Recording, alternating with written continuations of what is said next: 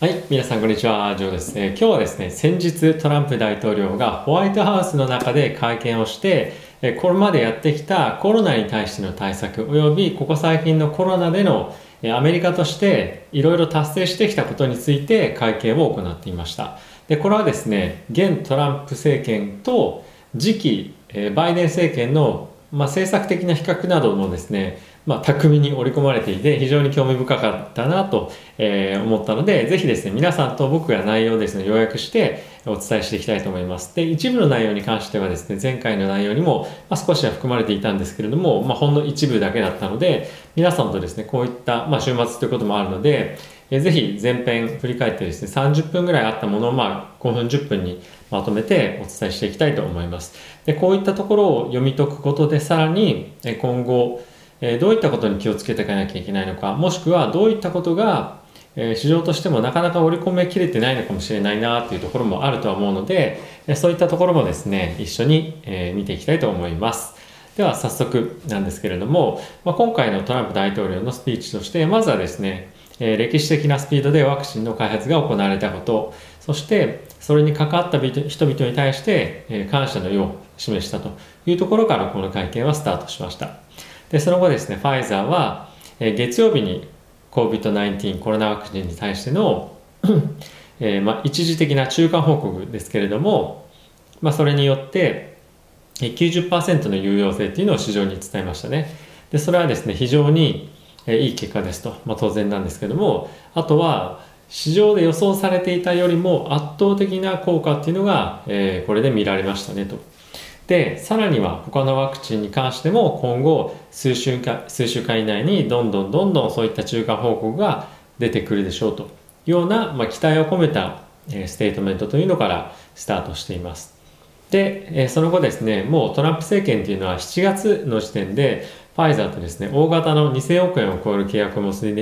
んでいたんですけれども、まあ、その中身としましては、まず最初の1億ドーズ、まあ、このドーズというのは1本のワクチンのことを言うんですけども、1億ドーズの製造と供給に関してサポートをしますと。で、さらにそれに加えて、えー、アメリカの政権がですね、6億ドーズのワクチンの購入をオプションとして契約として持ったということが、えこちらで改めて振り返られています。なのでトランプ大統領としては、えーと、先にですねこういった形で先に資金資金供給を行ったりとか、えー、しっかりとですね製薬会社にサポートしたことが今回実を結んだんだぞというところをですね伝えたかったというような、えー、観点ですね、まあ、箇所ですね。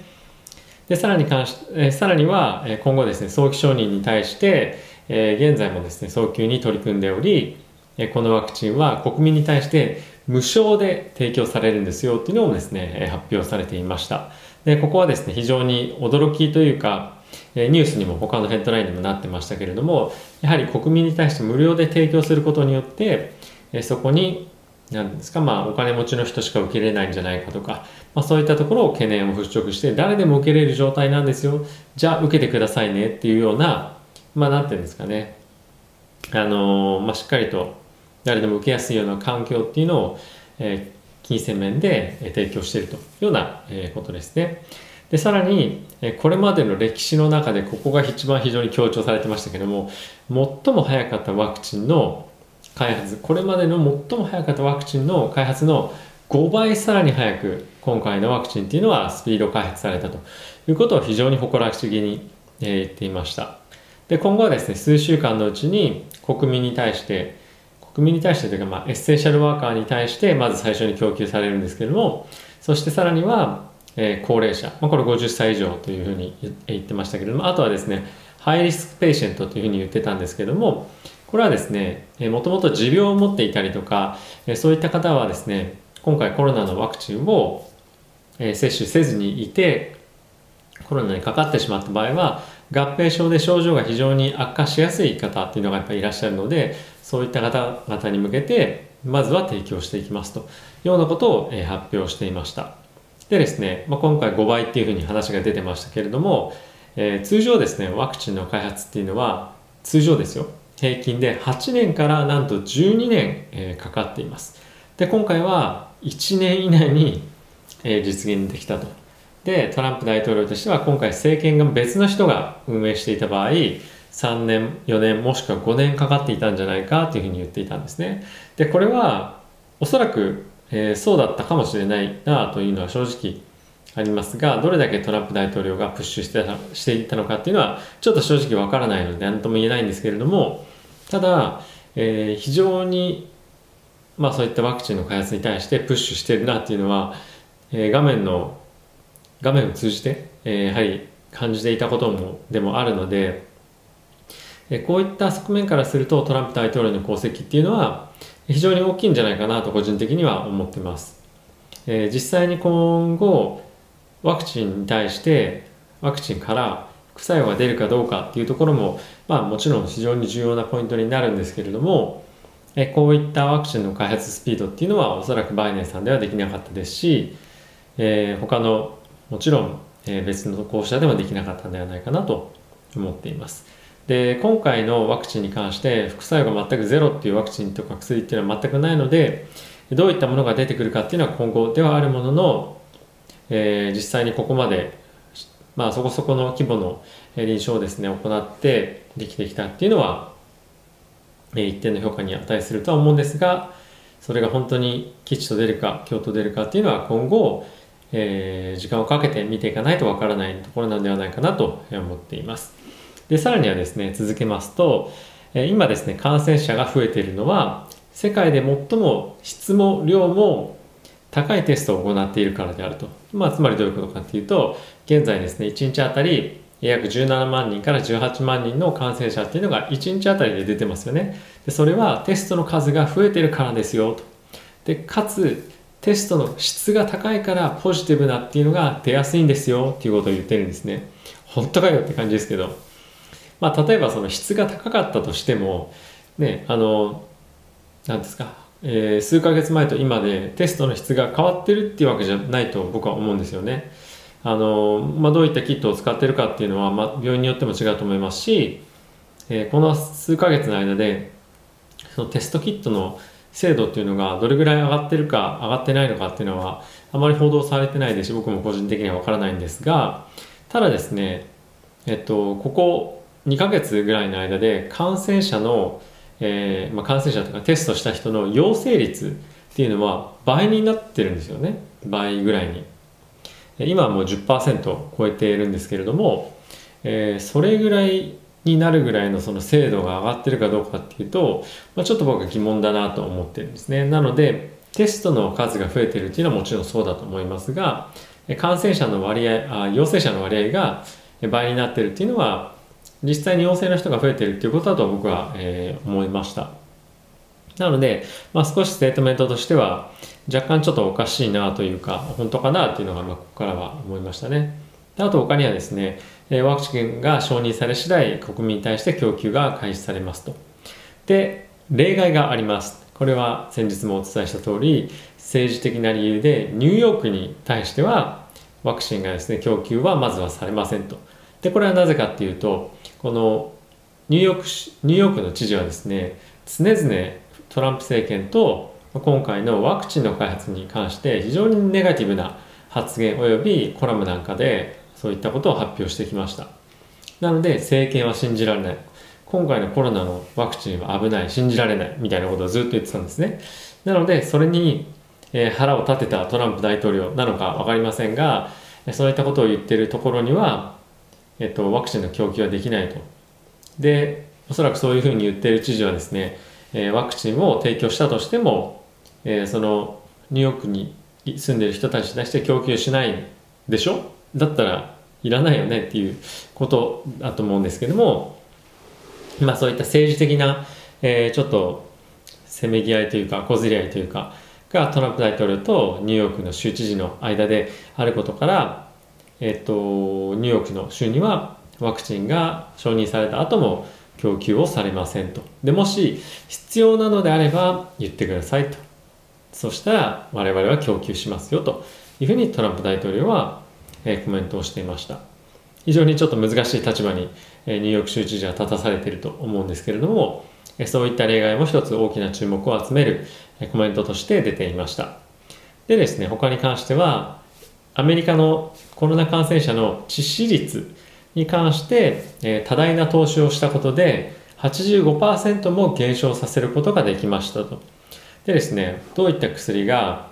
えー、これまで開発をされたりとか、あとは早期承認されたのかっていうと、ギリアードのですね、えー、レムデジ、レムデジビルブル ですかね。ちょっと難しいですよ、表現が。これあの、た、確か、トランプ大統領がえ接種したものだと思うんですけれども、85万人に供給されました。あとは別はですね、イーライ・リリーが素晴らしい抗体薬を開発したというふうに言われてましたけれども、詳細は会見の中では述べられていませんでしたが、これはですね、30万件のバイラル、バイアル、この小さな瓶ですね、を約ですね、400億ドル、ん？違う、400億円払って契約して、えー、購入したと。で、これは国民に対して無料で提供されていると。あとはですね、アストラゼネカのこちらも抗体薬で、えー、こちらも詳細は発表されてはなかったんですけれども、臨床開発に対してアメリカが約500億ドルを提供して開発を行って、えー、もらったと。まあ、支援したという感じですね。で、このアストラゼネカの抗体薬に関しては、まだ治験段階というか、まあ、早期承認のプロセスっていうのはもうあ経ていると思うんですけれども、えっと、1年以上の感染予防期間というのが非常に注目を浴びていて、今後もですね、こういったものが広まっていくと、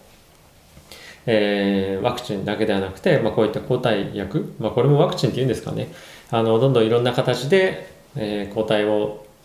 国民がですね、得られるような手段っていうのが今後増えていく可能性がどんどんあるので、まあ、こういった名前の会社だけではなくて、他のところもたくさん今、えっと、なんていうんですかね、まあ、抗体とか、え治療薬っていうのを開発しているので、今後も引き続き、え感染に対しての対策とか治療っていうのができるような状況が確立されていくのではないかなと思っています。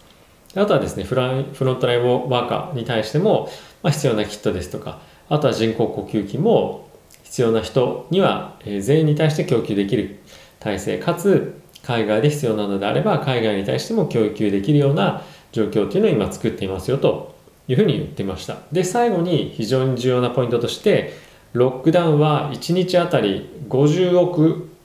円ぐらいの損失が出ますと。かつ数万人規模の失業率が日々出ていくということもあって、トランプ政権は絶対にロックダウンはしませんということを最後述べていました。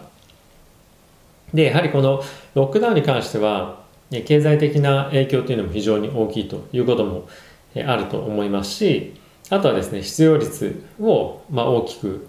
また戻してしまうということもあって、やはりそういったところはやりたくないっていうのはトランプ大統領というか、まあ、共和党としてはあるんではないかなと、え、思っています。でですね、これはまたちょっと別の動画で話をしようかなとも思ってはいたんですが、一度ですね、こうやってロックダウンをして、かつ、え、やっぱね、保育園とか幼稚園とかに行かせてた子供をやっぱり家で見ないとなると結構な割合で奥様方、えーと、女性の方が家で見るということが多くなりがちなんですよね。で、まあこれは統計的に、え今一般的に起きていることなんですけれどもでこういった状況になるとこういう状況が長引けば長引くほど女性っていうのはですねなかなか会社に対して戻りづらくなるというえー、状況が今あるそうです。なので、えっとまあ、こういう状況が長く続けば長く続くほど働ける人口働く人口っていうのが少なくなってしまうんですよね。なので同じレベルまでそのコロナの前と同じレベルまで働く人々の人口が増えるかどうかっていうとそんなにすぐは増えませんと非常に時間がかかるんではないかというふうに言われてます。なので今度ロックダウンはしないっていう決定というか方向性っていうのは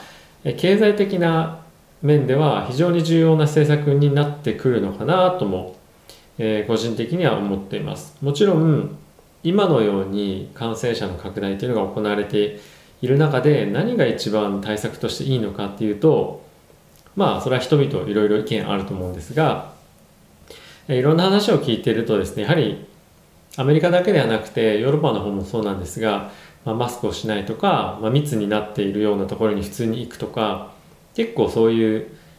何て言うんですかねこう行いが見られるということもあってまずはそういったところから改善できるんじゃないかなと個人的には思っていますが、まあ、その場所だったりとか文化によっていろいろあるかもしれないのでちょっとあまりあの軽々しく発言はできないなと思ってはいるんですけどもそのロックダウンをするしないとかっていう以前に、えー、もっとやっぱりできることっていろいろあるんじゃないかなっていうのは個人的にはニュースを見てると報道を見てると思うこともあります。ただですねまあ今回このことは置いといて